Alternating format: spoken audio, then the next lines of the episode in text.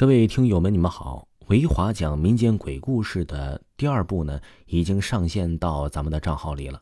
您可以在喜马拉雅搜索“维华讲民间鬼故事”，或者呢，点击我的头像，在账号的第一个就可以看到这部专辑《维华讲民间鬼故事》的第二部。制作不易，希望各位听友帮我多多打卡，帮我多多订阅，多听一听本部专辑，绝对非常的精彩。和维华讲民间鬼故事的第一部啊，完全的不一样。那么咱们故事开启。引路者，本故事纯属虚构。今天讲一个爷爷的故事。一四年年末呀，这爷爷呢被检查出了癌症。这父亲家的人呢关系都不太好，尽管爷爷是那边最疼我的长辈。但是我也是最后一个得知这个消息的，急急忙忙的从苏州赶了回来。家中人丁稀少，奶奶年事已高，也需要人照顾。父亲和姑姑轮番上阵，日夜看护，都是五十多岁的人。我见到他们的时候，他们也很憔悴。我于心不忍，开始了留院陪床的生活。爷爷经不起化疗的折腾，吃了两天的药，吐了很久。最后啊，只能采取保守治疗。白天还算是平稳，但是入了夜呀，疼痛就会加剧，他会疼到睡不着觉。我在旁边也只能看着，陪他一起熬，期望把病痛都熬走。作为一个学医的人，在这种时候的无力感会呈几何倍数增长。好在老人家精神还不错，醒着的时候会和我聊天，或者一起看电视。情况不好不坏的维持着。转眼到了一五年，我夜晚在医院陪护，白天换回去睡觉，每天头重脚轻的忙碌着。奶奶在父亲和姑姑的陪同下来医院探望了几次爷爷，给了他煲了爱喝的汤。来医院呢，每次都喂给爷爷喝，爷爷喝的很费力，但每次都尽量多喝些。等奶奶走后，有时他会吐。我看的难受，总是会边收拾边低头抹眼泪。父亲家在北方，冬天的时候是会下雪的。往后的日子，雪就没有再停过了。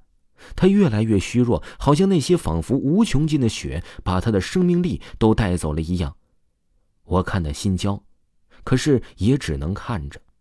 在爷爷去世的前一周，他的情况突然有了改善，精神慢慢的变好。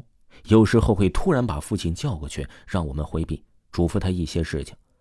每天让我给他去食堂买饺子，吃的满嘴流油还不吐，我感到特别开心。有天我在厕所洗手，听到他低声和人交谈着什么，我以为是父亲回来了，结果推门出去，并没有人在，我就以为自己听错了。当天晚上，爷爷说要吃我奶奶煲的牛肉汤。我就赶紧回家带了一桶过来。他吃完了之后就睡下了，也没有喊痛。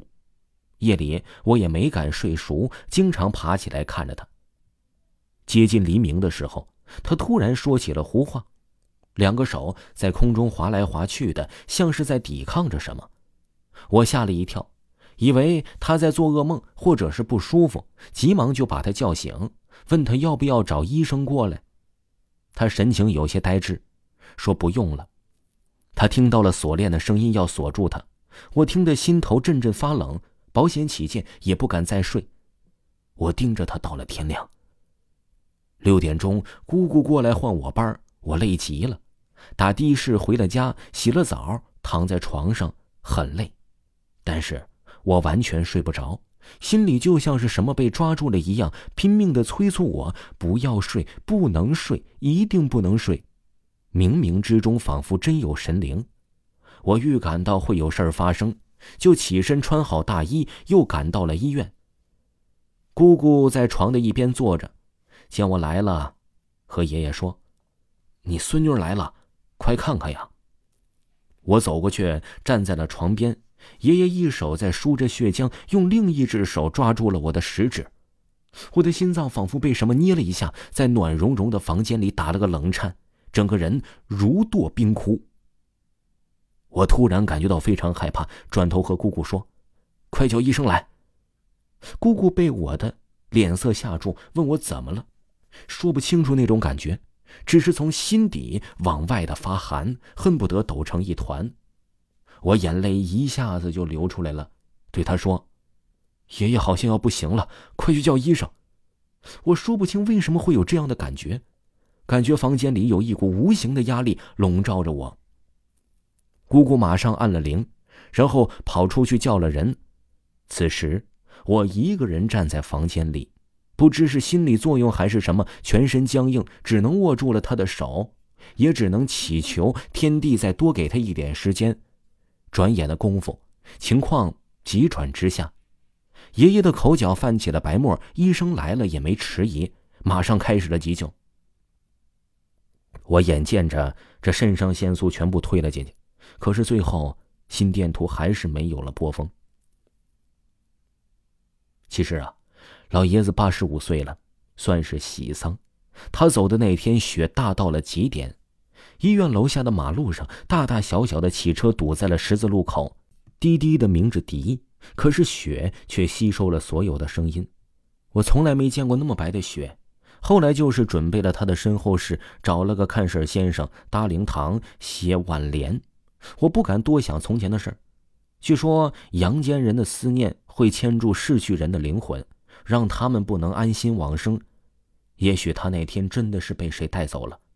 如果另一个世界存在，那大概真的是需要一些引路者吧。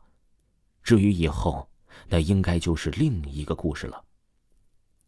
听众朋友，本集播讲完毕，大家不要忘记啊，一定要听维华讲民间鬼故事第二部。咱们下期再见。